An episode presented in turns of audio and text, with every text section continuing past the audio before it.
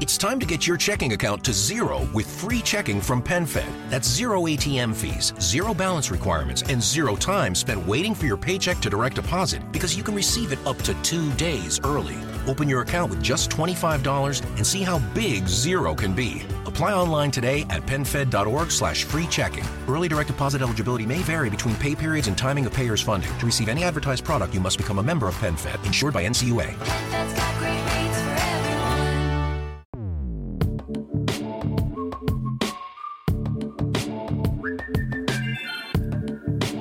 Saludos intrépidos. Este es el episodio 020 de un podcast donde tecnología, aeronáutica y astronáutica se unen para disfrute de su autor, arroba Ger7, y espero que para el vuestro también. Si 4 kilobytes llevaron al hombre a la luna, imaginad lo que podemos hacer nosotros. Despeguemos.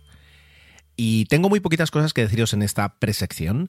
Eh, por una parte, eh, cuando estoy grabando esto, que es un domingo por la noche, como no, yo a última hora, eh, pues ya está grabada la sección de Santi y la verdad es que quedó muy bien, es muy bonita y muy interesante todo lo que Santi nos cuenta, así que eh, quedaros hasta el final, hasta la sección de, de astronáutica porque realmente lo, merece mucho. Y por otra parte os voy a decir que os cuidéis mucho, por favor, estamos en un momento muy complicado, tenemos que cuidarnos eh, y cuidarnos a todos implica cuidarnos a nosotros mismos, es muy sencillo, así que os voy a recomendar que escuchéis muchos podcasts y quedéis con muy poca gente.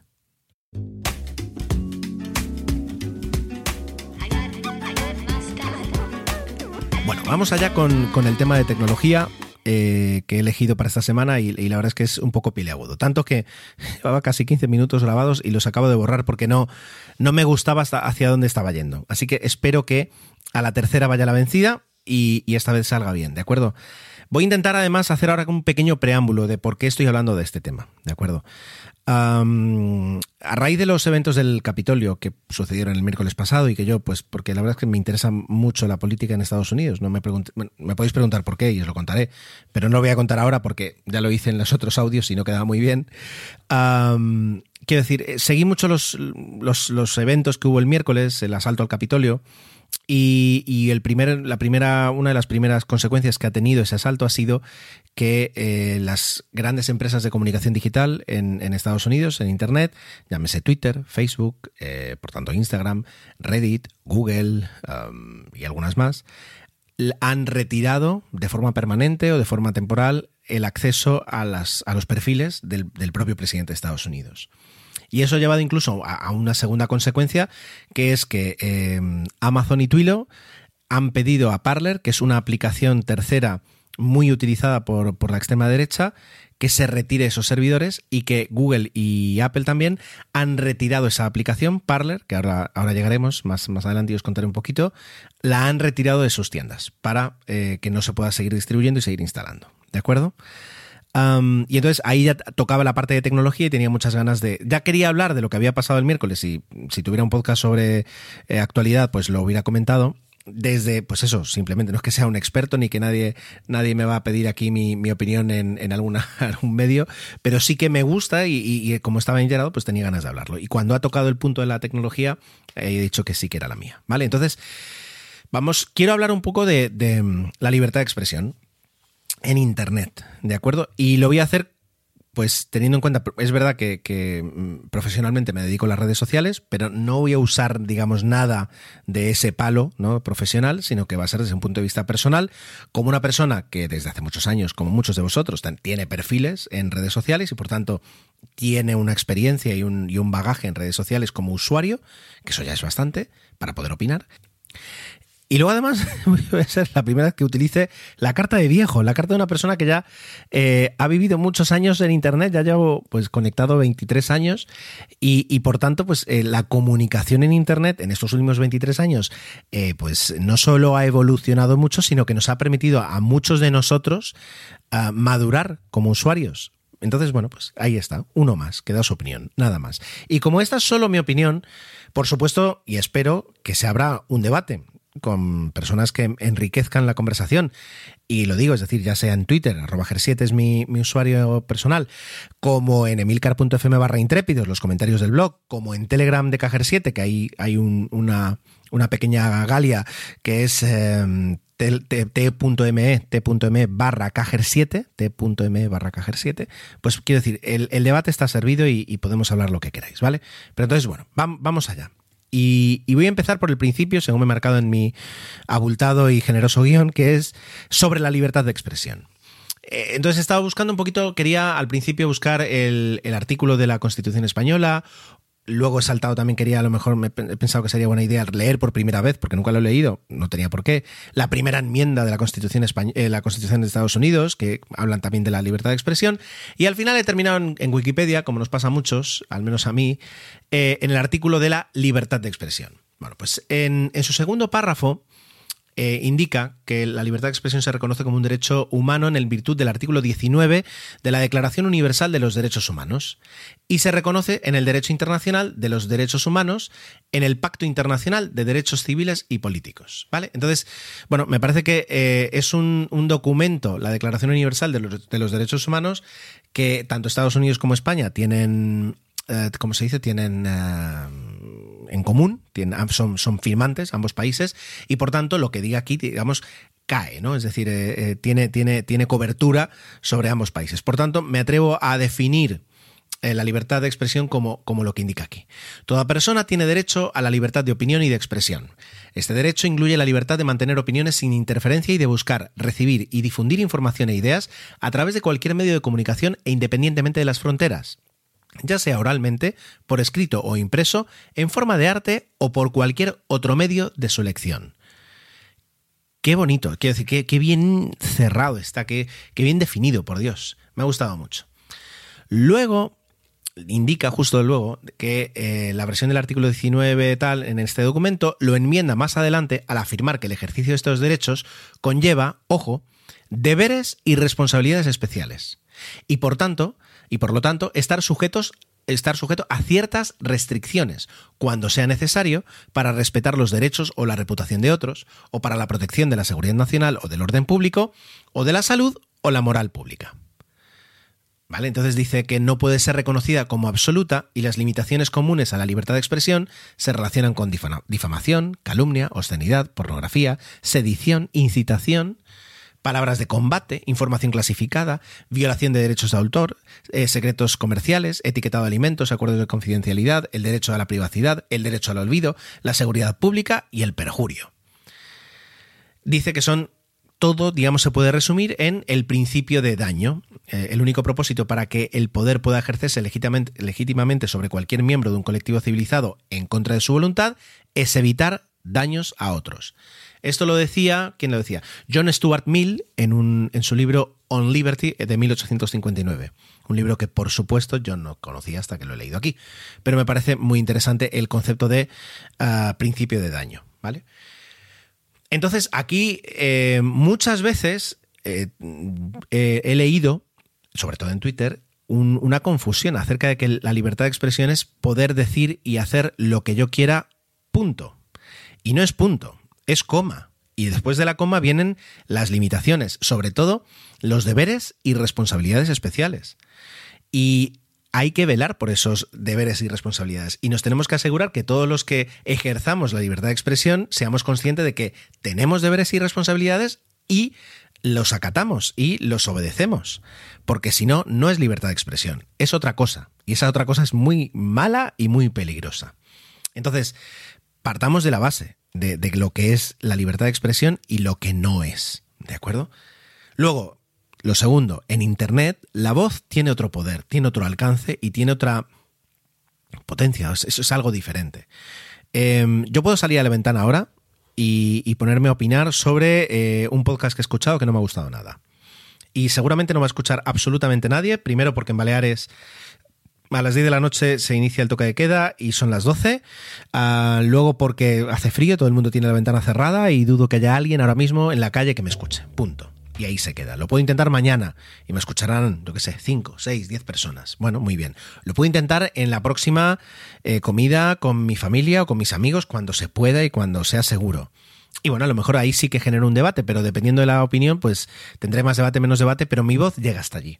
Sin embargo, en Internet nuestra voz tiene un- una amplificación infinita.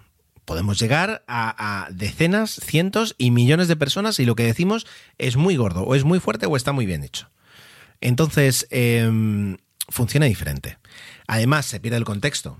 Si ahora yo digo algo, mm, pues los que me habéis escuchado varias veces podéis entender más o menos con qué intención puedo decirlo, o, o, mm, cuál es el contexto en el que intento, o cuál es eh, pues mi, mi subjetividad y por tanto por qué lo digo, etcétera, etcétera. Sin embargo, en, en Internet, muchas veces, es verdad que me estáis escuchando en Internet, pero quiero decir, cuando lo dejas por escrito y se difunde y tú pierdes esa, ese control de la difusión, pues eh, el contexto se pierde de forma absoluta y ojo a que ese fragmento de información no sea malinterpretado o no, sea, no pueda ser utilizado en tu contra o en la contra de otros, ¿vale? Por tanto, creo que lo primero que, que, he comentado, lo que es en sí la libertad de expresión, queda claro y podemos estar más o menos todos de acuerdo, espero que sí. Y lo segundo de que en Internet la voz tiene otro poder, también creo que podríamos estar todos de acuerdo hasta aquí. Vale, entonces ahora vamos con la moderación, porque claro, es decir, si hay deberes y responsabilidades especiales, tiene que haber alguien que vigile esos deberes y responsabilidades. Muchas veces somos nosotros. Y, nos, creo que mm, junto, pegado, soldado a la libertad de expresión, está nuestra propia moderación. Todos, todos los que, los que tenemos más de 18 o 16 años, eh, a veces nos hemos callado cosas, hemos parafraseado cosas para que no sonaran de una forma o hemos decidido pues eh, directamente decir no voy a decir lo contrario pero ser muy asertivos para que una opinión que dijéramos pues eh, sonara mucho más suave lo hemos hecho, nos hemos moderado. ¿Por qué? Porque sabemos, tenemos cierta madurez como, como personas, que eh, esa moderación muchas veces lo que permite es enviar el mensaje, pero eh, mantener un ambiente, mantener una salud dentro del, del, el, área de debate, de la esfera donde nos estamos moviendo, una salud, la conversación tenga una salud eh, eh, necesaria para que las ideas se muevan, para que podamos convencer a otras personas, para que otras personas nos convenzan a nosotros o simplemente para que podamos informar y ser informados, ¿no? Esa salud hay que mantenerla y la moderación es la principal herramienta para ello. Claro, eso cuando nosotros somos dueños de, de, del salón, ¿no? dueños de, de, donde se están vertiendo las opiniones. Cuando son plataformas privadas, eh, eh, esas plataformas tienen la obligación de ejercer esa moderación en base a unas normas comunitarias que públicamente tienen que estar expuestas y que todos los participantes tienen que aceptar. Y, eso a lo mejor puede parecer un poco raro que un tercero imponga unas normas sobre en qué términos se puede llevar una conversación o no, pero luego, es decir, mi, mi, mi ejemplo aquí es que esa, esa, moderación existe por nuestra parte, pero existe en todos los ámbitos. En casa, pues cuando éramos pequeños había ciertas cosas que sabíamos que no podíamos decir y nos moderábamos. Y si no, venían nuestros padres y nos moderaban y nos enseñaban a ser moderados. En la calle, yo puedo salir y decir muchas cosas, pero hay ciertas cosas que sé que si digo, alguien se me puede acercar y me puede decir que qué estoy haciendo. Y me puede, ¿cómo se dice?, aconsejar de mil formas diferentes que no diga según qué cosas, entendiendo que voy a decir una barbaridad, que me pongo a, a, a decir, pues eso, auténticas barbaridades. Pues sé que en la calle hay personas que pueden no voy a decir coaccionar, pero pueden intentar convencerme de que no estoy haciendo bien en decir esas cosas, ¿de acuerdo? En un bar imaginemos que entramos y alguien se pone a decir auténticas barbaridades. Podemos esperar que el dueño se haga cargo de la situación y pide a esa persona que se marche, le ayude a marcharse o, en llegado el caso, pues llame a las fuerzas del orden para, para que se, encar encarguen de la situación. No existe en, en ningún lado un, un, sitio donde no haya una, un, unas normas de, conversación, unas normas de moderación en ese aspecto. Y por supuesto, es decir, luego están, como yo decía, las fuerzas del orden, pero las fuerzas del orden no es el primer recurso para moderar un mensaje o poder, para moderar una opinión, son realmente el último recurso. Deberíamos ser todos adultos, mayores, um, maduros, para saber qué podemos decir y qué no podemos decir. Y sobre todo, además, luego eh, a veces son las formas y otras veces es el fondo. A veces mmm, el fondo no es tan malo y se nos van las formas y otras veces puedes decirlo como sea, pero es que el fondo está fatal y no lo puedes comentar. Entonces hay que trazar una línea entre lo que es eh, permisible dentro de esa moderación y lo que no lo es. Y esa línea nunca va a ser unánime. Y eso también tenemos que entenderlo. Es decir, va a variar eh, de una plataforma digital a otra plataforma digital. Así como va a variar de un bar a otro, donde yo qué sé, es decir, en un bar donde son muy del Barça, pues a lo mejor dar, empezar a ponerse a, a, doctrinar sobre lo terribles que son y lo fantástico que es el equipo rival, pues te puede llevar a que es, haya una línea de moderación en la que te dicen que eso no es mejor que hacerlo. ¿Qué hay libertad de expresión? Hay libertad de expresión pero la moderación te invita a que no, no, vayas más allá de ciertas opiniones o que no faltes el respeto, sobre todo en esas opiniones. En otro bar puede pasar lo contrario. Si es del equipo contrario, pues hablar mal de uno y bien del otro, pues puedes tener exactamente eh, el efecto contrario. Pero nunca va a haber una unanimidad ni en las plataformas digitales ni no. Otra norma puede ser cuándo tienes que ejercer, cuándo tienes que dibujar esa línea. Si tienes más paciencia, si tienes menos paciencia. Y es muy difícil además que esa línea sea justa con todo el mundo. Es, es muy difícil. Debería serlo, pero en la práctica es muy complicado. Y nos ha pasado mil veces en el colegio, ¿no? Y, eh, señorita, pero si fulanito antes ha estado gritando y más alto que yo, ¿por qué me pone el negativo a mí? No, Quiero decir, y, veíamos esas, esas pequeñas injusticias que ahora nos damos cuenta que es que realmente es muy complicado, como no pongas ahí un sonómetro y, y, un sistema de detección que automáticamente casque los negativos cuando una voz sube de cierta, de cierto, de ciertos decibelios, pues es muy complicado ser totalmente imparcial en ese aspecto. Entonces tenemos que intentar serlo eh, a la hora de trazar esa línea, pero saber que nunca lo vamos a poder ser. Entonces, eh, sobre todo luego cuando es una plataforma privada, debemos entender que estamos nosotros entrando y estamos de acuerdo en cumplir esas normas. Normas que tienen que ser públicas, que tienen que ser claras, que no pueden cambiar de forma arbitraria. Eh, pero yo, eh, por ejemplo, en estas, en estas empresas, Twitter, Facebook, eh, Google, Amazon, Reddit, no veo que haya cambios arbitrarios. Veo que incluso, es decir, la opinión más generalizada es que han, han, han entrado tarde, que cerrar cuentas del presidente de Estados Unidos después de algunas barbaridades que ha dicho, llega tarde y que el daño ya se ha hecho. Y es un daño tangible y es un daño contable, es un daño, vamos, eh, totalmente rastreable y, y, que está ahí. Por tanto, sí, a lo mejor han, han, actuado muy tarde, pero es verdad que es complicado decidir cuándo vas a dibujar esa línea. ¿De acuerdo? Lo siguiente que tengo que contaros es, ¿realmente queremos estar en una plataforma digital? Aquí ya me dejo de ejemplos. Vamos a las plataformas digitales que no tengan ninguna moderación.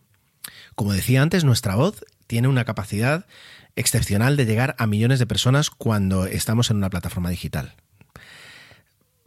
Si mañana se vertieran calumnias eh, sobre mí y supiera, o mejor dicho, o sea, no pudiera contar con ninguna moderación, con ningún recurso de ayuda para frenar esas mentiras, tengo un problema muy serio. Y, y, podemos decir, bueno, pero es que en la vida real tampoco lo tenemos. En la vida real tampoco lo tenemos, pero es verdad que es mucho menos transmisible esa opinión.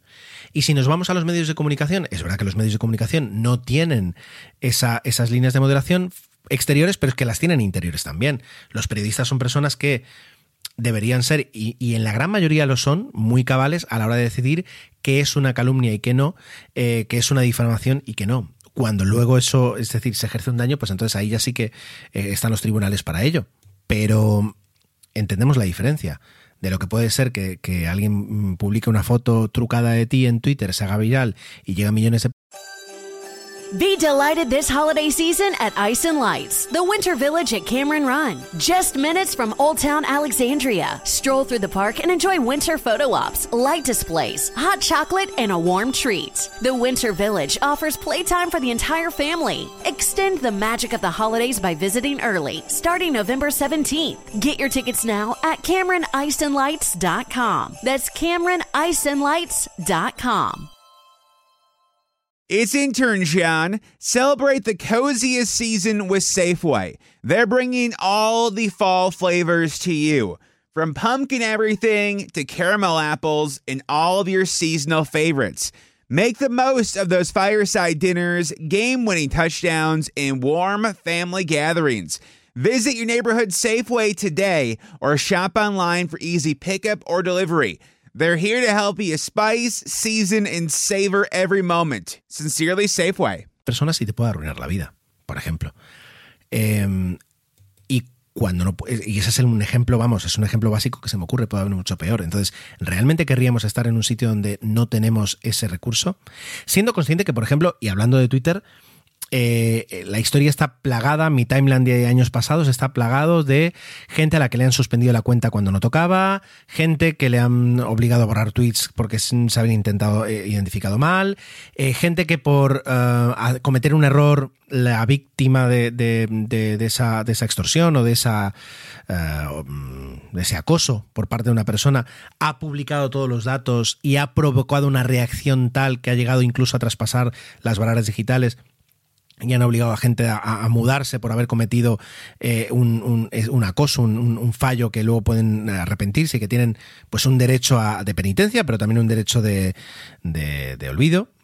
Eh, esto a lo mejor que, he dicho no, se entiende muy bien, pero creo que entendéis un poquito la idea general de, de que a veces eh, haces algo y la respuesta que tiene la sociedad entera contra ti supera en, muchas creces pues los baremos que aplicaría, por ejemplo, la justicia ¿no? en ese aspecto. Bueno, todo, todo, todo eso surge de, una red social que sí tiene moderación y que a veces se equivoca. Entonces imaginemos una red social en la que no hay una, una moderación.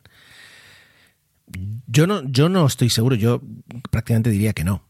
Sobre todo cuando luego se garantizan mi- mis libertades en muchos otros aspectos. Twitter es un sitio donde puedes decir auténticas barbaridades. Twitter es un sitio, por ejemplo, donde se permite el anonimato. Y bajo ese anonimato hay muchas personas que se pasan tres pueblos. Entonces, de repente levantar la mano y decir que hay censura, ostras, si Twitter es un sitio donde hay censura, ¿cómo, cómo podría ser uno donde no la haya? ¿Vale? Y luego además, eh, creo que es muy injusto hablar de usar la palabra censura tan, tantas veces agitada, partiendo de la base que primero que, que, eh, las leyes protegen de la censura, pero la censura entendida como por parte del Estado contra su eh, contra sus eh, ciudadanos, no dentro de una plataforma digital privada donde hay unas reglas que tienes que acceder para poder eh, participar. Entonces, esa palabra censura, ojo.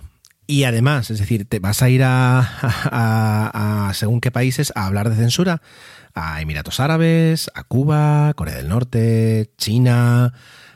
Realmente les vas a explicar que porque no te dejen decir según qué cosas cuando allí realmente tienen un problema y no pueden opinar, no pueden criticar a, su gobierno, no pueden expresar su opinión, su descontento, sus bueno, su, orientación sexual, su orientación religiosa, su orientación política. Realmente ahí, ahí sí que existe algo que se llama censura. Entonces realmente mm, primero deberíamos a lo mejor nosotros hablar de censurillas antes de, antes de otra cosa. Yo tengo además la experiencia, hace muchos años que estuve en Cuba y, y- era curioso, es decir, cuando a veces hablabas con, con la gente de allí y cada vez que salía algo mínimamente político había personas que directamente te cortaban y te decían yo de eso no hablo y había personas que cuando te lo decían literalmente bajaban el volumen y, al menos me pasó a mí y, te lo contaban pero vamos con, con- un susurro para que nadie de al lado del vecino de quien fuera se enterara y, y se enterara que estaban vertiendo opiniones políticas contrarias a un poquito la, la doctrina oficial. Entonces creo que, que las personas que viven en esos países tienen un problema de libertad de expresión muy serio, que tienen una censura activa sobre ellos constantemente y que por tanto nosotros deberíamos ser capaces de mm, relativizar un poquito eh, nuestras, nuestras eh, quejas o nuestras preocupaciones. Pienso, ¿vale? Es, por supuesto, es siempre mi opinión. Y ahora vamos un poquito con la, con las, con las aplicaciones que están un poquito en debate. Las aplicaciones en concreto un poquito son Parler, eh, Gab y Rumble. ¿De acuerdo? Eh, tanto Parler como Gab eh, son aplicaciones muy parecidas, eh, o al menos en espíritu, a lo que es Twitter. Es decir, que es más, más allá de una red social, que es verdad que a veces eh, todo que queda dentro de la red social, es una red de microblogging. Es una, un, servicio donde tú creas un perfil y donde puedes volcar contenido para que otras personas puedan seguirte y puedan leerlo o puedan no leerlo o alguien pueda entrar en tu perfil y pueda pues ver todo lo que tú has publicado, más allá de, de una red social en sí mismo. ¿De acuerdo? ¿Qué tienen en común? Bueno, tienen en común que abanderan, es decir, ellas abanderan la libertad de expresión y la no moderación y la no censura, y por ende tanto Gab como Parler han terminado llenas de mensajes de odio, de mensajes fascistas, de mensajes de extrema derecha. Bueno, ah, quiero decir, quien no me crea en ese aspecto no tiene más que entrar en eh, gab.com. Bueno, ahora mismo justo acabo de entrar y me dice que gab.com is under maintenance. Eh, pero una vez termine el mantenimiento, supongo que podremos volver a entrar. Cuando he entrado esta, hace unas horas para preparar un poquito el episodio, eh, veías un poquito los mensajes públicos, los hotspots, ¿no? Es los hots, ah, no me acuerdo qué era. Es decir, los mensajes más eh, avivados y con más comentarios, con más interacción de la red social. Y te venías a leer, tú, tú, tú, tú, y el mail, me he leído los 30 primeros, los 40 primeros, y realmente todos ellos eran de, extrema derecha. O de, si no es de vamos a partir de, de extrema, sí, de muy derecha, extrema derecha o incluso ultraderecha. Eh, vertiendo pues todo tipo de afirmaciones, que podemos estar más de acuerdo, menos de acuerdo, o considerarlas falsas directamente. ¿De acuerdo? Entonces, eh, con Parler pasa lo mismo. No me he llegado a registrar porque ahora mismo no tengo intención de registrarme en, Parler, pero eh, entendemos que es lo mismo. Es decir, son conversaciones muy orientadas a esa extrema derecha. Hay un hilo hace poco que he visto de capturas de pantalla de Parler donde ya directamente avatares con Adolf Hitler, etcétera, etcétera. Claro, alguien puede decir que eh, lo que estoy diciendo en realidad es un sesgo. eh, que a lo mejor en Gab hay pues mm, gente espectacular que habla de pues la cría del champiñón y, de otras cosas y que luego hay un punto de eh, extremismo en, en justamente en eso, en los extremos, pero que es minoritario. Claro, por supuesto, yo no, no me atrevo a afirmar ni que el 100%, ni que el 50%, ni que el 20% de los usuarios am, sean, de extrema, sean de extrema derecha. ¿Vale? Lo que sí afirmo es que como no hay o se vanaglorian de no tener ningún tipo de moderación, ese discurso tiene lugar ese discurso tiene lugar y ese discurso puede crecer y sobre todo, y hablamos de Internet, ese discurso puede calar muchísimo. Porque las personas que no están acostumbradas a tener un pensamiento crítico, a, mm, intentar verificar cualquier cosa que ve en Internet o al menos definir la fuente, sino que abraza cualquier mensaje que le sea afín a sus propias eh, convicciones, eh, un, un- espacio para el extremismo y hablo aquí de extrema derecha porque son los que hay. Es decir, si hubiera otra red social de la extrema izquierda, pues también lo hablaría. Es decir, los extremismos tienen ese, ese riesgo de, de po- de poder avivar eh, según qué convicciones sin, sin ningún sentido y en base a mentiras y en base a, bueno, ya sabéis. Y, el que no haya moderación solo hace que eso crezca y se permita y sea más grande y sea más potente. Entonces, eh, yo voy a partir de la base de que eh, el fascismo, por ejemplo, pues no, no- no debería tener un, un canal reconocido de comunicación, más allá de los libros de historia, para saber qué es lo que sucedió y que no debería suceder nunca más, pero no es, un- eh, no es ni el, ni, el, ni el supremacismo ni el racismo. Creo que sean un- unos, unos temas, unos diálogos, unas conversaciones donde eh, se tenga el mismo derecho a tener un espacio, a tener un respeto que el hablar de, yo qué sé, pues eso, de, del último sistema operativo de Apple o de qué va a hacer SpaceX el año que viene. Quiero decir, son, creo que son cosas totalmente diferentes y, y estos sitios están alimentando esa conversación. No solo eso, sino que, pues eh, parece que ya cada vez hay más datos, eh, se utilizan para fomentar y para incluso luego trasladar al mundo real algún, algún, algún tipo de protestas, ¿vale? Ah, Rumble es curioso porque por lo que estaba leyendo también en Wikipedia, Rumble hasta hace poco era un- una especie como de YouTube wannabe, es decir, era un- una propuesta de plataforma de, de vídeos en Internet que sobre todo tenían pues vídeos de animales, documentales, mm, vídeos caseros, etcétera, etcétera pero que a raíz de mediados de este año, cuando algunos, algunos activistas de, de la, de la derecha eh, se encontraron con, con mensajes de Twitter, eh, pues poniendo en duda algunos de los datos o, o avisando de que algunos de los datos que, que entraban en esos vídeos no eran, no eran ciertos, o incluso algunas políticas de YouTube de cerrar canales, etcétera, etcétera, ah, se han, han ido corriendo a Rumble para utilizarlo como alternativa a YouTube. Entonces, ahora es curioso porque entro y el top, top vídeo es que un castor mastica un, un tronco grueso en segundos y luego el siguiente es algo de Joe Biden 6, otro de censura en Twitter y entonces ahora tiene una mezcla muy curiosa entre, entre animales y mensajes políticos.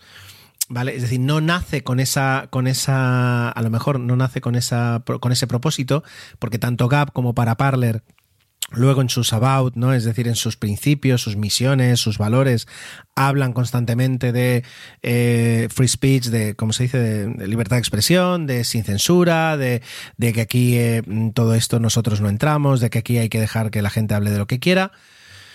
Pero, um, bueno, pues, pero tiene, tiene sus problemas, ya digo, es decir, eh, un, sitio donde no hay moderación normalmente las, llega a mal, es decir, vamos mal. ¿Ves? Ahora Gap vuelve a funcionar y una, dos, tres, cuatro, cinco, seis son todo opiniones de, de extrema derecha. Vale, eh, pues de eso es lo que se está hablando. Y, y, voy a empezar a cerrar ya rápidamente porque tampoco tengo muchas más cosas que decir. Y se me han ido veintipico minutos. La libertad de expresión es, es, un, es un derecho y es una responsabilidad. Y yo creo que, sin entrar un poquito en si llegan tarde o no, que yo sí creo que llegan tarde a, censurar las cuentas de, de Donald Trump, a, callarlas, a silenciarlas, a, eliminarlas, eh, porque se ha hecho muchísimo daño y se ha engañado a muchísima gente, eh, sí me parece que, como leí el otro día eh, en Twitter, no me acuerdo quién lo dijo, no hay, se puede abrir un debate acerca de, la libertad de expresión en Internet y se puede abrir un debate de si estas empresas lo han hecho mal o bien. Lo que es seguro es que el debate no se va a cerrar, porque no hay un, una resolución correcta, ¿no? no se puede despejar una incógnita y saber el valor de una X.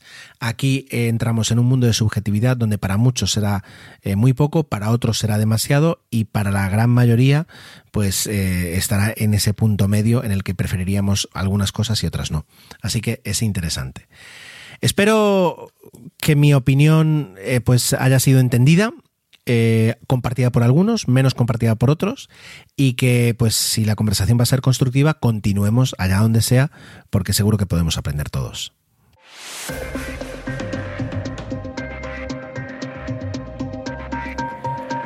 Toca pasar página y pasar de algo tan abstracto y, y, subjetivo como algo pues muy factual. Lo que pasa es que es tristemente factual.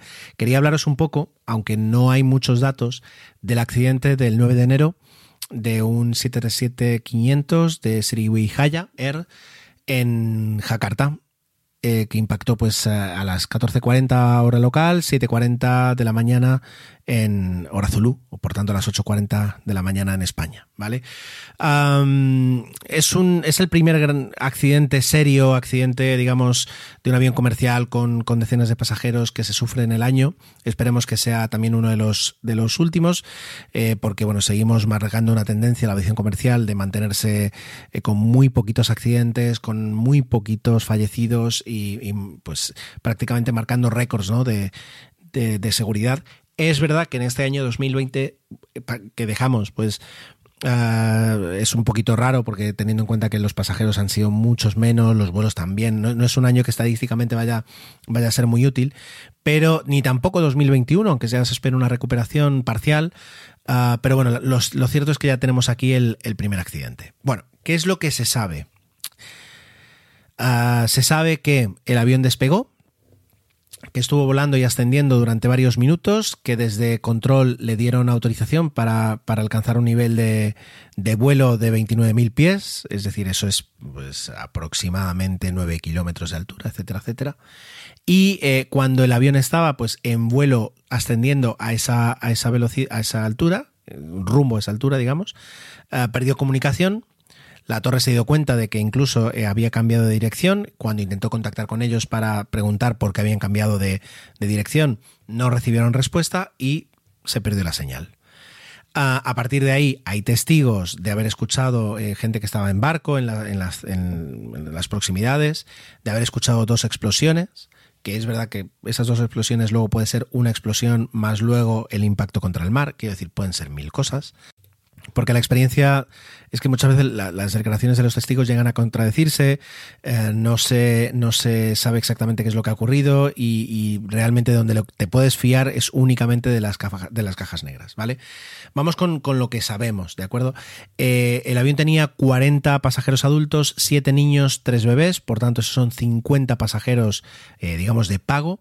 Luego además había seis tripulantes que viajaban en posición, es decir, volaban tripulantes, se supone que de la misma compañía hacia destino para luego desde allí tomar algún vuelo. Y por último había seis eh, tripulantes ah, propios del avión, es decir, se, entiende que serían dos o tres técnicos y dos o tres auxiliares. Bueno, dos o tres auxiliares no, tienen que ser en este avión mínimo tres auxiliares, por tanto pueden ser tres o cuatro azafatos, eh, TCPs y eh, dos o tres pilotos. Ahí, ahí estaría el tema. A 62 pasajeros en total. Y de momento se cree que no hay ningún superviviente, o al menos en las búsquedas que se hicieron eh, desde ayer y hoy, perdón, desde el eh, viernes y sábado y hoy domingo, no se ha encontrado ninguno. Lo que sí se han encontrado han sido las cajas negras. No he podido comprobar si las cajas negras ya se han recuperado, pero al menos, es decir, se sabe dónde están. Eh, las, los transpondedores que se ponen en marcha cuando eh, un avión sufre un accidente ya han dado la situación y, parece que se van a poder recuperar. Otra cosa es ver si van a estar en buen estado, teniendo en cuenta que el impacto del avión en en el- en el mar ha sido a gran velocidad. Deberían superar las cajas negras sin ningún problema ese impacto. Y a partir de ahí tenemos que esperar varias semanas a que, a que se revisen, a que se sepa un poquito qué es lo que pasó. Porque no hay comunicación por parte de los pilotos, no hay ningún mensaje de emergencia, ni, ni tampoco eh, ningún dato que sea clave o que de momento se haya visto algún, algún hecho que marque la, la investigación o que realmente indique eh, hacia qué lado podríamos estar mirando. Sí es verdad que parece que ha sido algún tipo de como de, explosión o de destrucción del avión en pleno vuelo. Normalmente, normalmente no, a veces eso se relaciona con el terrorismo, pero pueden ser también mil, mil, otros, mil otras cosas más. Eso mm, siempre cuando hay accidentes, yo lo que voy a decir va a ser que no tenemos que tomar eh, asunciones, no se, no se tiene que presuponer nada, ni tampoco tenemos que fiarnos de los medios cuando empiezan a indicar hacia una dirección o hacia otra. Hay que esperar siempre como mínimo al informe preliminar de la agencia de investigación. En este caso, la caja negra las cajas negras, es decir, tra- trabajar con una caja negra es muy complicado. Primero porque eh, normalmente pueden tener daños y hay que saber extraer las piezas que contienen la información sin, sin dañarlas y sin, sin perjudicarlas cuando se abre. Y lo segundo es que hay que poder interpretar correctamente los datos. Es decir, no es eh, no es baladí el tema de poder, eh, tanto pues, la voz como, como los datos de vuelo, poder interpretarlos correctamente. No muchos países tienen la tecnología y la experiencia para poder hacerlo. Muchas veces esas cajas negras acaban en Francia, acaban en Estados Unidos, acaban en el Reino Unido, porque son mm, unidades, son pers- personal que, que tiene mucha experiencia en hacerlo. Así que en el caso de Indonesia no sé dónde se las van a llevar. Vamos a ver qué es lo que, qué es lo que hacen con ellas. Y entonces a partir de ahí podremos tener más datos acerca del accidente. Boeing, como fabricante del avión, ha expresado que está al tanto de- del accidente, que ha ofrecido How powerful is the Cox network? So powerful that one day the internet will let your doctor perform miracles from thousands of miles away, Connecting to remote operating room. giving a whole new meaning to the term house call. Operation complete. The Cox network, with gig speeds everywhere. It's internet built for tomorrow, today. Cox, bringing us closer. In Cox serviceable areas, speeds vary and are not guaranteed. Cox terms apply, other restrictions may apply. Taking charge of your future starts with taking the first steps. And saving up to $30 a month on Cox Internet with the Affordable Connectivity Program makes those steps easy to take. Whether they bring you to click upload on your first short film or join now for an online book club. Applying is easy. See if you qualify at cox.com slash ACP. Non-transferable one per household application and eligibility decisions are made by the FCC. toda su ayuda. Es decir, eso es, lo, eso es lo habitual. Y el avión, pues no tiene mucho reseñable. Es un avión que tenía 26 años. ¿26 años es mucho para un avión? Pues como siempre, depende de cómo lo mantengas. Eh, no es poco. Hombre, poco no es. 26 años no es poco. Pero bueno, no tiene por qué indicar absolutamente nada. Cuando hablamos de aquellas aerolíneas canadienses que dan saltos por, aeropuertos poco preparados, etcétera, etcétera, eh, pues eh, operar un avión de 26 años para ellos es una pasada, es un avión nuevísimo en ese aspecto. ¿De acuerdo? O sea que eh, va mucho en, la experiencia de los pilotos volando el avión y en, el mantenimiento del, propio avión. El Boeing 737-500, para quien no lo sepa, es de la, es decir, eh, digamos, el Max, ¿no? El Max es la última generación del 737. La anterior generación es el 737 NG. La anterior generación es el Classic y el, el 500 entra dentro de Classic. Es un avión que se produjo desde 1984 hasta 1996, aproximadamente. Y de los tres que salieron, que era el 300, el 400 y el 500, el 500 es el más cortito. Y más o menos tiene un- una, capacidad para aproximadamente 120, 110, 120 pasajeros, unos 120 pasajeros. Es un avión que ha volado pues miles de horas durante muchos años, que ha tenido los problemas que puede tener cualquier otro avión, pero no hay nada reseñable acerca de- del avión. He entrado en la página web de la compañía y en los perfiles sociales de la compañía. No me hagáis pronunciar otra vez, es Sriwi. Am, en la página web, increíblemente, hay muy poca referencia al accidente. Es verdad que está todo en indonesio y no, incluso aunque he seleccionado inglés no he tenido éxito. Pero por la experiencia hay muy poca referencia y de hecho siguen estando los banners de visita, de viaje, de vacaciones, todo fantástico, que no suele ser habitual. Los procedimientos modernos básicamente te dicen que vuelvas, te vayas a lo más básico que tengas y que quites cualquier tipo de promoción, porque no, no, no, no se ajusta bien al momento. En las redes sociales sí que mm, tienes lo, esperable y hay declaraciones, hay un par de, de declaraciones oficiales de la compañía en, en imágenes con texto, eh, pero está en indonesio y por tanto tampoco he podido saber qué es lo que hay. Bueno, eh, tenemos que esperar un poquito qué es lo que, qué es lo que se dice, qué es lo que se sabe. Yo, por último, por añadir algo más, he entrado en, en Aviation Herald. Es una página web que recomiendo siempre, pero recomiendo con cuidado. Donde eh, Aviation Herald, ya, por si, creo que ya lo he comentado alguna vez, pero si no, es un portal donde se van incluyendo todos los accidentes, incidentes mm, mayores o menores que puede tener cualquier vuelo en todo el mundo. Eso significa que no están todos, están los que están, están, hay muchos, ¿vale? Es decir, de hecho, el 9 de enero hay 1, 2, 3, 4. Del, yo qué sé, del 2 de enero hay 1, 2, 3, 4, 5. Sobre todo incidentes pequeños, humo en cabina, eh, aterrizaje duro, es decir, puede haber cosas muy pequeñas y otras más grandes. Entonces, he entrado en Aviation Herald, he estado leyendo un poquito pues, los datos de la noticia, que son datos bastante eh, objetivos que te puedes fiar muy bien, y luego, como por, todos los medios, entras dentro de la sección de, de opiniones y ya tienes todo. Tienes, hablábamos antes de, de la libertad de expresión en, en Internet. Los comentarios de una noticia son, vamos, eh, eh, la más viva muestra de que existe libertad de expresión, porque se dicen auténticas barbaridades. Y poquitas cosas puedes sacar en, claro. Pero eh, siempre hay algo que, bueno, pues puedes crear alguna opinión más o menos. Y luego la propia noticia se ha ido ampliando con, con más texto para saber un poquito qué es lo que está sucediendo. No hay nada clave, ni hay nada que ya los medios de comunicación principales hayan dejado atrás porque ya lo consideran algo del pasado y esta noticia sí es verdad que en Aviation Herald se va actualizando, así que de momento no hay poquita, mm, poquita cosa más que rascar.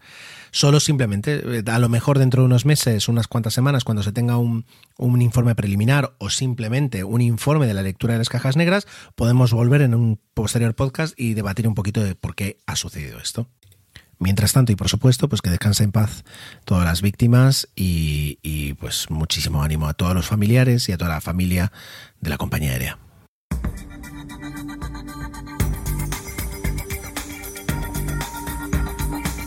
Comenzamos esta sección de Intrépidos Astro con Santi. Muy buenas noches, Santi. Muy buenas noches, Gerardo. Muy buenas, intrépidas, intrépidos. ¿Cómo vais, Ojer? ¿Cuánto tiempo? Pues sí, al final, bueno, pues eh, las fiestas tienen lo que tienen, ¿no? Es que tenemos eh, algunas obligaciones esenciales y otras añadidas, y la combinación total es que a veces pues eh, se hace complicado. Pero ya está, ya está. Ha sí, sido sí. breve e intenso y ya estamos aquí listos para, para grabar. Vale, yo te voy a dejar hablar, como siempre, eh, todo lo que pueda, eh, porque la verdad es que el tema es precioso.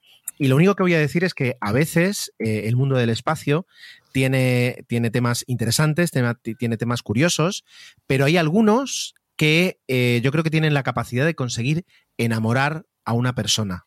Es decir, de conseguir que alguien se enamore de lo que es el espacio, de lo que es la exploración espacial y de lo que supone pues esa ansia del ser humano de conocer más.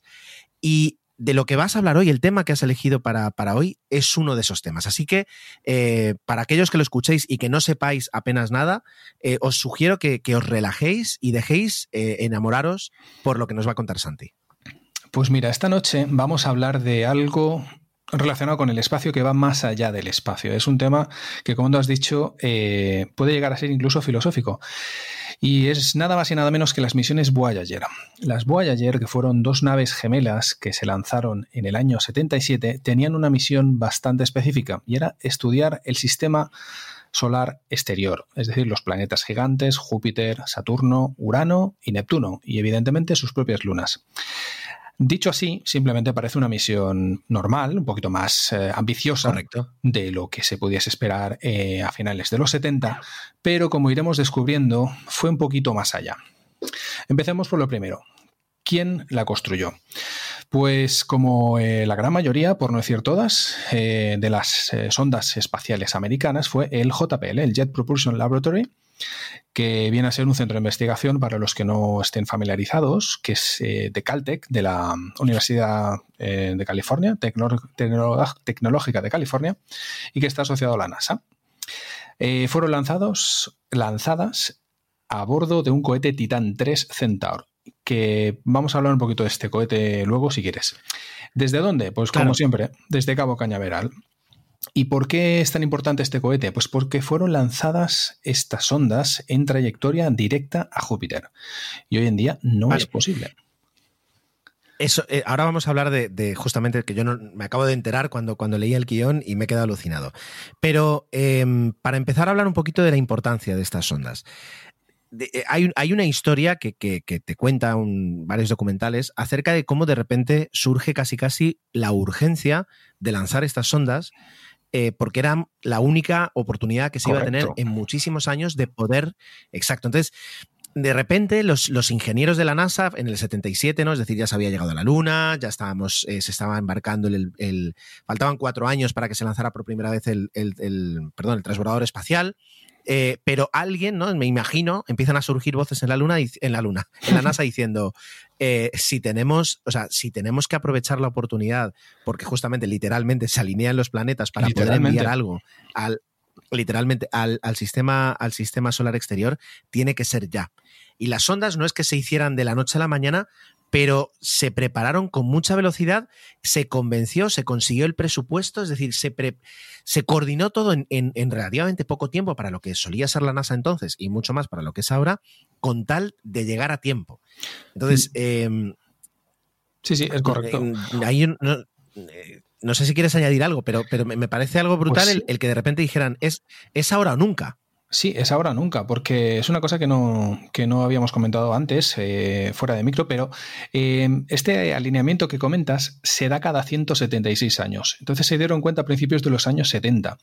Se presentó un proyecto mucho más ambicioso que las misiones Voyager 1 y 2, que era el Grand Tour, pero evidentemente pues, mm, lo que tenía de ambicioso lo tenía de caro y se lo denegaron. De ahí que se hiciesen estas dos, eh, estas dos naves. Pero la importancia de, de este alineamiento de planetas es porque eh, las naves, las sondas, aprovechan la asistencia gravitatoria de cada planeta al que se acercan para proyectarse, para ganar velocidad, para apuntar hacia los siguientes planetas. Y así iban saltando de planeta en planeta hasta salir del sistema solar. Y como he dicho antes, cada 176 años solo se puede hacer esto, con lo cual no está mal que fuesen capaces en unos años de poder generar estas máquinas de nada y poder hacer estos, estas misiones. Vale.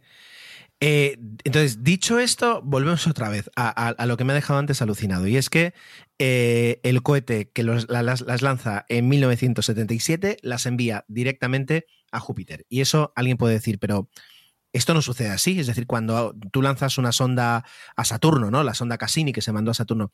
Esto no, no es que dicho de una forma muy, muy bestia, ¿no? No se apunta a Saturno con el cohete y ¡boom! se lanza hacia allí. No, normalmente no funciona así, ¿verdad, Santi? A ver, normalmente hay, hay varios problemas. Eh, ¿Qué lanzadores tienes disponibles? ¿Qué presupuesto tienes? Etcétera.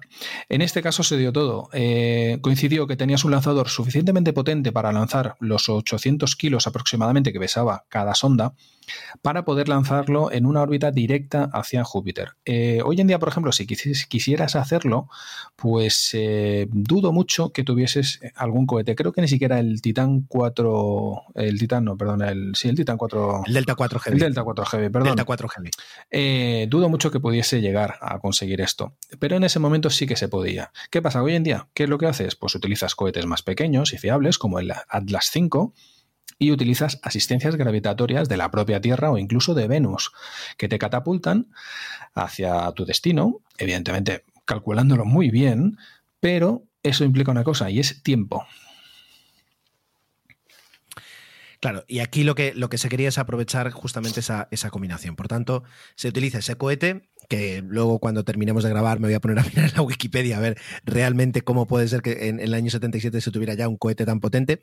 A ver, ya teníamos el Saturno 5 que era muchísimo más potente, ¿no? Exactamente. Pero, pero los seres humanos, los seres humanos tenemos ese, ese problema, yo creo que es casi casi antropológico, en el que siempre pensamos que todo lo nuevo y todo lo que llega cuando vivimos es mucho mejor eh, de lo que hubo en el pasado, y no es así. Pero, No, pero bueno, consiguen lanzar. caro. Ah, pues ves, sí que lo tengo que leer. Ahora, ahora me, No. queda- me ha- me has picado. Ya podemos ir preparando uno acerca de, de cohetes Bueno. que ya no vuelan, pero que hicieron historia. Eso, para eso también tenemos unos cuantos episodios. Vale. Eh, cuéntanos más de las ondas. Bueno, las sondas eh, son sondas que, como ya he dicho, tienen que operar muy lejos del Sol. De- van a operar por el sistema solar exterior. Entonces, eh, no podían utilizar paneles solares para su alimentación eléctrica, así que utilizaban RTG, generadores eh, termoeléctricos de radioisótopos, que inicialmente, evidentemente, con, después de 43 años se han degradado, pero inicialmente les daban unos 470 vatios de potencia, que eh, lo utilizaban para alimentar sus cámaras, sensores, medidores, la antena para comunicarse con la Tierra, todo. Ah, imaginaos solo 470 Permíteme- vatios. Permíteme añadir que un generador termoeléctrico de radioisótopos es básicamente colocar eh, un poco de material eh, radioactivo eh, alrededor de una superficie que genera mucho calor y luego, es decir, ese calor lo, lo conviertes de alguna forma en electricidad. Entonces la ventaja es que Una no termopila. un panel solar, eso. Exacto, durante, du- du- funciona durante decenas de años y proporciona electricidad en cualquier circunstancia. De hecho, hasta Y además 2025. proporciona calor. Sí, de momento, y luego ya veremos qué pasa. Pero mm, la, la segunda ventaja es que como además está generando muchísimo calor, eh, puedes utilizar a veces parte de ese calor para mantener a una temperatura eh, adecuada los, los equipos eléctricos que tengas por ahí. Pero tampoco puedes exponer no, los no equipos eléctricos a, a- No, a material radioactivo por, por- exacto, porque suele pasar lo que pasa cuando acercas la radioactividad a cualquier cosa que la, la destroza. ¿Vale? Entonces, eh, bueno, yo de, de- de la imagen que tengo de las ondas Voyager, lo que me, siempre me llama la atención es las antenas, ¿verdad? Es decir, Tiene la antena. icónicamente. La antena de parabólica de 3,7 metros de diámetro, que es la que utiliza para comunicarse con, con las estaciones de la Tierra. Y a través de esa antena se envía todo y se recibe todo. Eh, ¿Qué más podemos decir? Mm, yo creo que podemos hablar directamente ya del disco de oro. Vale, va- vamos allí. Yo antes, por ejemplo, comentaré eh, por justamente un, un documental que estuve viendo hace poco, que si no voy mal, el ratio de transmisión que tiene la sonda a día de hoy, a la, a la distancia que está, las dos sondas, es aproximadamente de 10, no sé si eran bytes o bits, creo que eran 10 bits por segundo. Por tanto, eh, quiero decir, está constantemente emitiendo para poder componer mensajes mínimamente, Claro. eh, pues mínimamente eh, com- complejos para poder enviar cierta información. Y luego también desde la Tierra se utilizan tres antenas, una de ellas la que tiene en Madrid, eh, la NASA, para enviar información, porque hasta, hasta hace poco, es decir, se le siguen dando eh, in- instrucciones para pues, cosas que pueda hacer, e incluso hasta hace poco se enviaba por ese canal, imaginaos la programación que tiene eso, el diseño de, los, de los del ¿cómo se dice? De la parte de seguridad, de la parte de auto, autoseguridad que tiene, bueno, dicho así suena fatal, pero quiero decir, de cómo componen las instrucciones para poder incluso actualizar el software de la propia sonda 40 años después eh, con una tasa de, de- de- de 10 bits al- al- por segundo. Es, es impresionante. Es decir, Muchísima el cómo diseñas un ordenador y cómo diseñas un ordenador para que sea capaz de recibir esa pequeña cantidad e ir realizando instrucciones y a- recopilando en su memoria una cantidad suficiente como para poder actualizar algo, pero que a su vez tenga un, un modo de protección. Quiero decir, esto es, esto es eh, impresionante. Sí, es sí, impresionante. la verdad es que es digno de, es digno de admiración. Pues mira, vamos a hablar ahora del disco de oro. vamos, vamos a lo del disco de oro. ¿Qué, qué- ¿Qué qué es el pasa? ¿Que disco vendió mucha música y entonces le dieron un disco de oro? Pues más o menos. Eh, resulta que, que estas naves, por eso de ahí el tema de, la, comentaba, de lo que comentaba anteriormente, eh, iban más allá de lo que es la pura investigación, investigación científica, etcétera, ¿no? El disco de oro era básicamente una especie de arca de Noé, por decirlo de alguna manera muy extraña, para aquellos em, futuros hipotéticos alienígenas que encontrase la nave, Dios sabe cuánto, en cuánto tiempo, y se pudiesen dar cuenta de quiénes habían enviado esa, esa nave. Vale. ¿Quién hizo esto? Pues eh, un grupo de científicos, un grupo liderado por Carl Sagan, grabaron en un disco de cobre, tamaño LP, y que estaba protegido por una cubierta de oro, pues grabaron muchas cosas, eh, mensajes de, de saludos en unas 50 lenguas, había fotos, fotos evidentemente digitalizadas, eh, y piezas musicales. La pieza más conocida es Johnny B. Good de Chuck Berry, que dio bastante de qué hablar, pero la verdad es que creo que es una buena elección. Y, Sí. y nada, y entonces estos discos se hicieron muy famosos. Fueron realmente pues trending topic de la época. De hecho, se les dio más importancia que lo que se suponía que iban a investigar estas naves. Y eso, pues evidentemente molestó a algunos científicos de la NASA. Pero, pero la verdad es que fue un alarde de, imaginación y la verdad es que me cuesta pensar que hoy en día tuviesen esa facilidad para, oye, que quiero hacer esto que va más allá de un experimento científico mm, y cuesta tanto. No, no, no, no puedes hacerlo tal y cual, los cuantos. Y en esa época lo consiguieron. La verdad es que tiene mucho mérito.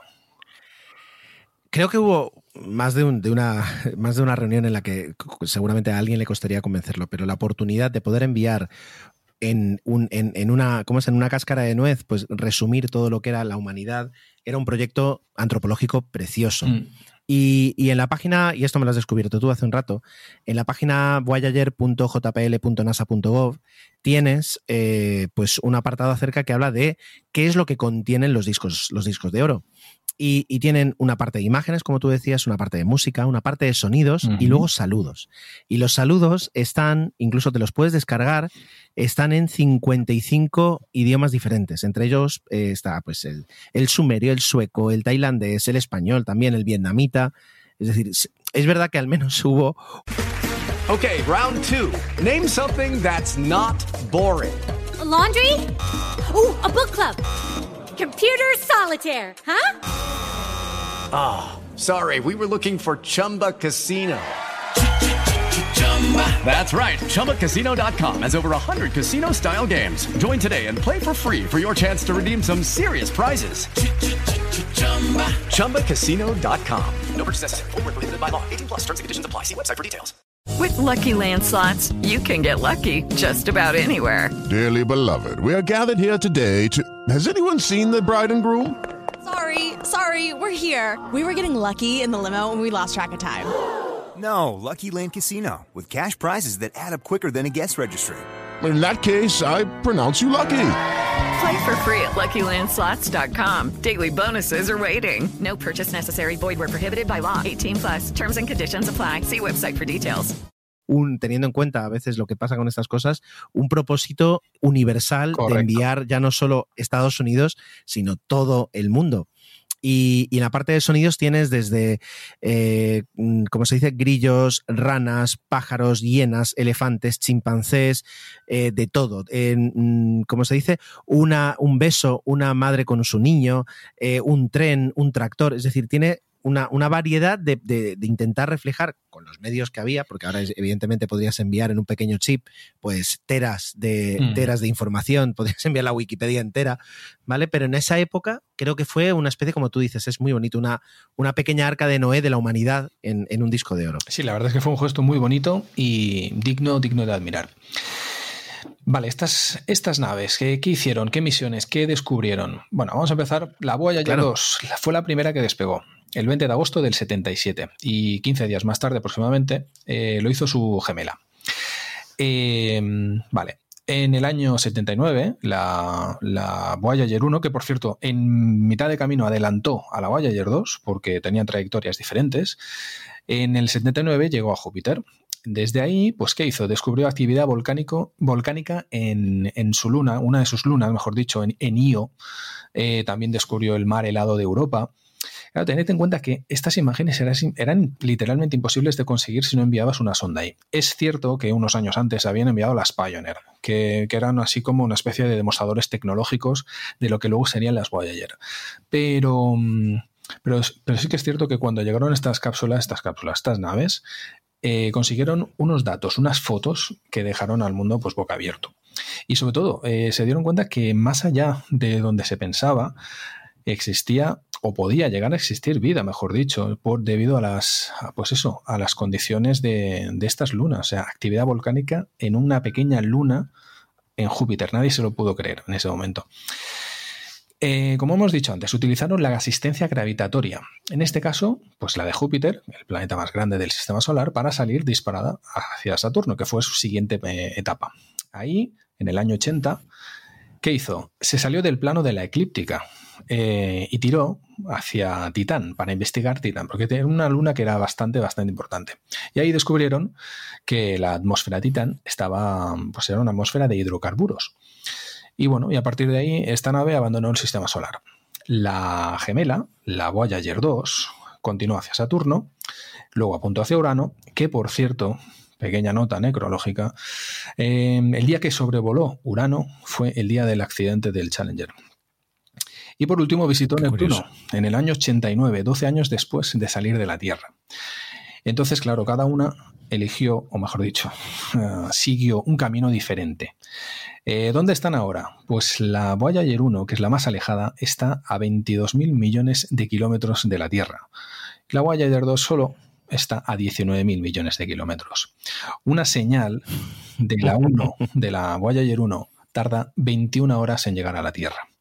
Eso sumado a la tasa que decías tú de transferencia, te puedes imaginar el tiempo que te puedes tirar en reprogramar si es que consigues localizarla a la propia nave. Es alucinante. Vuela nada más y nada menos que a 61.000 kilómetros por hora. Y como decíamos, pues se prevé que el combustible nuclear aguante al menos hasta el año 2025. Y lo más importante de todo, en 2012, la Voyager 1 entró en espacio interestelar.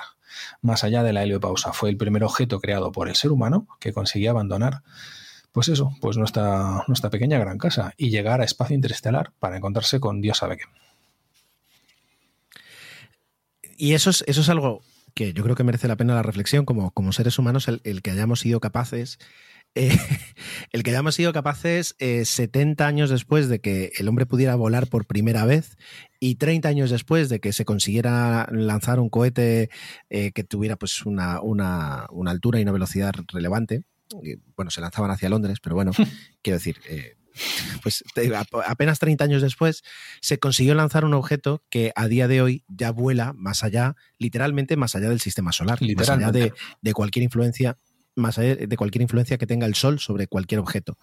Y se perderá eh, para siempre en, en, el, en el espacio, llevando ese pequeño disco que si alguna vez alguien lo llega a interceptar podrá recoger y podrá conocer o no o descifrar y se Ahí intentará descifrar. Tema. No me queda claro cómo serían capaces de, de, poder descifrarlo, pero bueno, creo que había algo, claro. unas instrucciones, pero bueno, no sé. Sí, aquí, aquí hay un, un, pro y una contra. ¿no? Es decir, el, el pro es eh, que el lenguaje, es decir, en el disco se explica de alguna forma Cuál es nuestro sistema matemático, es decir, cómo, cómo entendemos nosotros uh -huh. la información. Eh, y entonces se supone que pues alguien que lo recoja dentro de miles de miles y miles o millones de años sería podría ser capaz de entender qué queríamos hacer y a partir de ahí pues descifrar hacia atrás, hacer un poquito de ingeniería inversa y, y bueno, se supone que, que, tener la inteligencia para poder descifrar algo, un mensaje tan antiguo y tan rudimentario. Claro. Por otra parte, por otra parte, si ahora a mí me das un DVD que yo grabé hace 12 años y me dices que lo ponga para ver qué tiene, te digo que ya no tengo nada con, con, que leerlo prácticamente. Por lo que no sé cómo va a funcionar en otras civilizaciones el tema de ir revisando la, la información antigua, la información eh, pasada. Nada, Pero bueno, ahí está al menos como mínimo, como mínimo está, como mínimo está la intención. Eh, más allá, una cosa que voy a añadir por último, es, decir, aunque no tiene nada que ver, y yo creo que ya se va, haciendo, Santi, necesario que hagamos un, nuevo eh, Intrépidos Cine hablando un poquito de, películas que, hablen del espacio. Y, por ejemplo, Contact, que además es una historia de Carl Sagan, tiene algunos tintes, algunos tintes, y, ya digo, lo, dejo, lo dejamos aquí y un día lo vamos a preparar. Algunos tintes, digamos, donde se refleja esa, esa voluntad por parte del autor de de hacernos entender la grandeza de, la capacidad del ser humano de transmitir mensajes, etcétera, etcétera. Y tiene, tiene algunas cosas, digamos, que, ahora podríamos entrar a hablar y tal, pero perderíamos un poquito el rumbo de, Voyager, que es la protagonista, las protagonistas de hoy. Sí, correcto. Pues mira, si te parece, pasamos al último punto. Y lo de punto viene con doble sentido. Em, vamos a situarnos en el 14 de febrero de 1990. Vale. Las Voyager, las dos, eh, con sus rumbos diferentes, ya habían abandonado, digamos, su misión planetaria y en ese momento su misión principal ya había terminado. desde casi casi al principio, Carl Sagan y sus colaboradores intentaron convencer a la NASA para que girase a la Voyager, no sé si era la 1 o la 2 inicialmente, para que hiciese una foto del sistema solar. Pero siempre se lo denegaron porque podría llegar a dañarse la cámara por con los rayos del sol o simplemente gastar demasiado combustible. Y la verdad es que era bastante lógico. Pero una vez finalizada su misión, su misión principal, eh, y tras volver a insistir, insistir, insistir, lo consiguieron.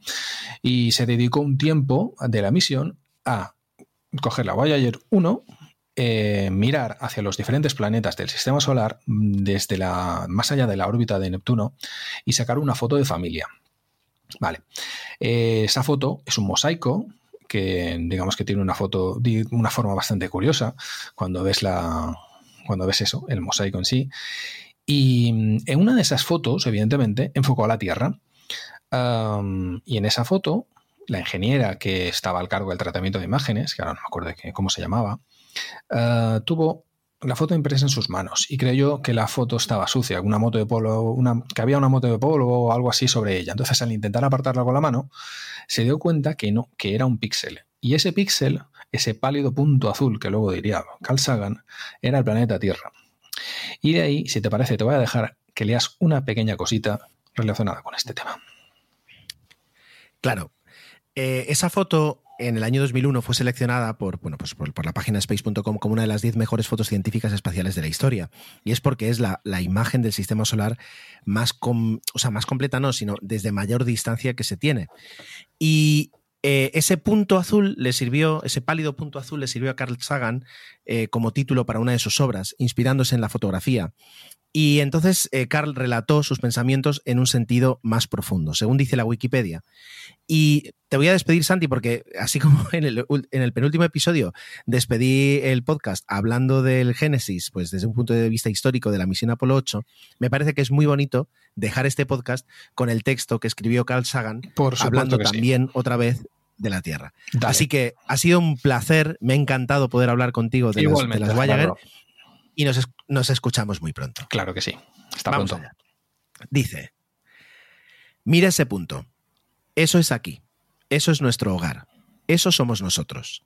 En él, todos los que amas, todos los que conoces, todos los que alguna vez escuchaste, cada ser humano que ha existido vivió su vida la suma de todas nuestras alegrías y sufrimientos, miles de religiones seguras de sí mismas, ideologías y doctrinas económicas, cada cazador y recolector, cada héroe y cobarde, cada creador y destructor de civilizaciones, cada rey y campesino, cada joven pareja enamorada, cada madre y padre, niño esperanzado, inventor y explorador, cada maestro de la, moral, de la moral, cada político corrupto, cada superestrella, cada líder supremo, cada santo y pecador en la historia de nuestra especie, vivió ahí en una mota de polvo suspendida en un rayo de sol.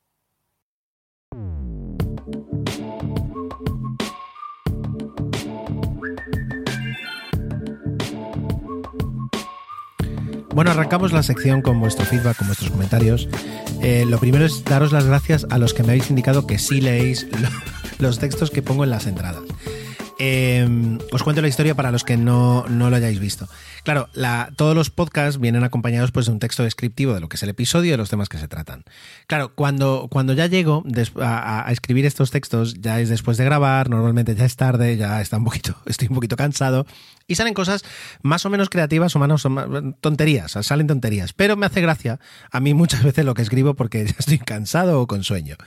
Y, a veces tenía la duda de que, digo, nadie lo leerá, porque realmente pues en las aplicaciones de podcast pues el texto no es una prioridad y ya si lo hacéis a través de otros medios, como puede ser, yo que sé, con, con Alexa o con, pues menos todavía, ¿no? Entonces eh, hice una, un, en el último texto puse, oye, hay alguien que lo lee y varias personas han entrado a decirme que sí que lo leen, así que estoy muy contento y os doy mucho las gracias. Vale, eh, vamos con algunas cositas. Eh, Andreu del podcast Securizando eh, dejó en, en, el, en el canal de Cajer 7 en Telegram un PDF muy interesante acerca de cómo funciona realmente Internet y es para las personas que tuvieran más curiosidad más allá de, más allá de las explicaciones que yo vagamente pude dar. ¿vale? Luego, Carlos, Carlos Torna um, comentaba una experiencia muy negativa que tuvo él volando con un triple 7. Eh, pues él, una persona grande como puedo ser yo tal vez, eh, valora muchas veces eh, dormir, sí, dormir en, un vuelo es, toda una suerte, pero al menos sentarse en una, en una, fila de emergencia, donde normalmente hay más espacio para las piernas, pero en ese triple 7 le tocó una fila de emergencia en ventanilla. ¿Qué ocurre? Cuando estás en ventana, sí, puedes ver las vistas, genial, pero hay un problema y es la, curvatura del fuselaje. Y es que tú estás sentado en, en ya la parte superior del fuselaje, porque el suelo de un avión no está realmente nunca, no suele estar en la mitad del fuselaje, sino que ya luego suele estar en un poquito la parte de arriba.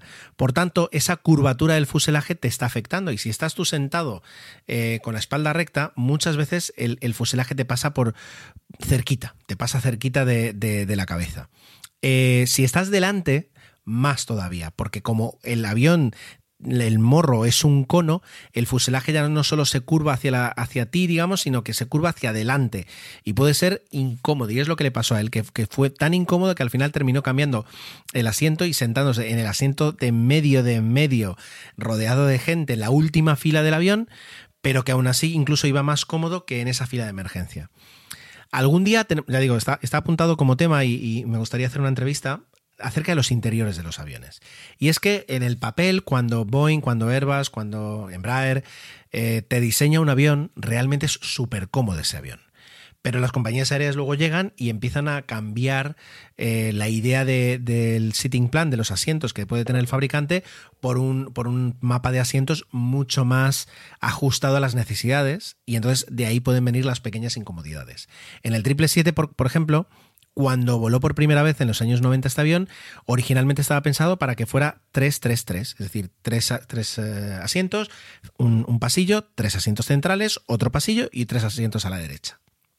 Pero después del 11S y, en los últimos, no, te voy a decir, en los últimos 10 años, 15 años, eh, casi todas las compañías lo han cambiado por un 3-4-3, es decir, en la fila central, en lugar de tres asientos, ha metido cuatro. Eso supone automáticamente que hay que poner asientos más estrechos a todos los pasajeros. Y a veces esos dos, tres centímetros que puedes perder ya hacen que un viaje mm, regularmente cómodo se convierta en algo mucho peor. Entonces, algún día podemos hablar, pero es, es interesante en ese aspecto lo que nos comentaba Carlos.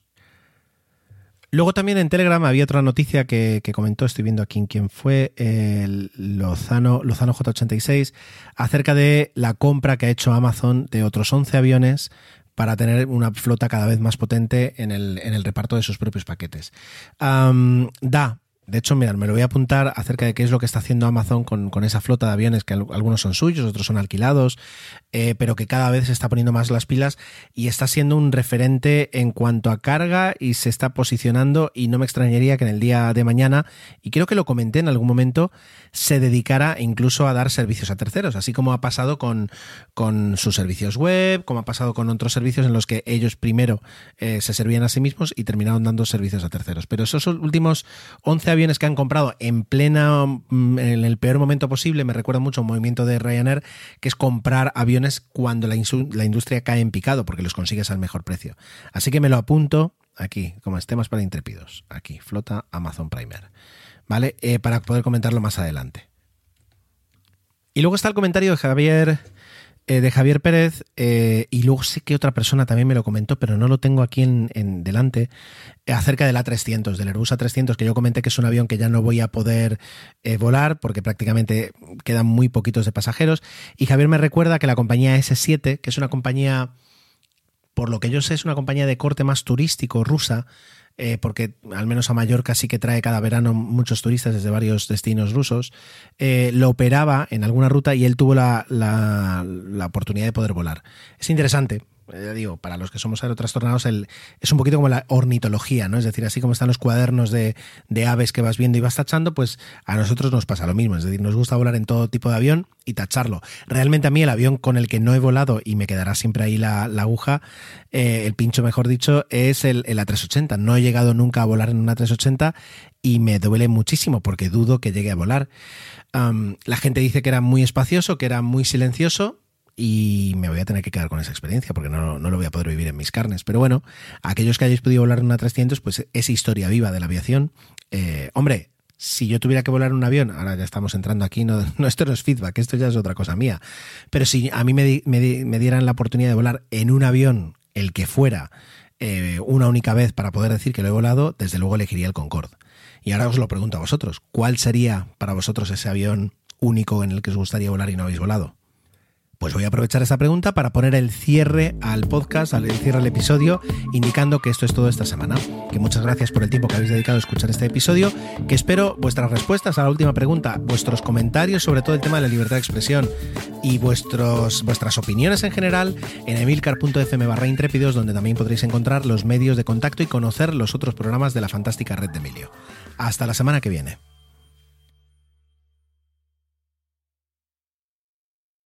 Judy was boring. Hello. Then Judy discovered chumbacasino.com. It's my little escape. Now Judy's the life of the party. Oh, baby, Mama's bringing home the bacon. Whoa. Take it easy, Judy. The Chumba life is for everybody. So go to ChumbaCasino.com and play over 100 casino style games. Join today and play for free for your chance to redeem some serious prizes. ChumbaCasino.com. No purchase necessary. Void where prohibited by law. 18 plus terms and conditions apply. See website for details.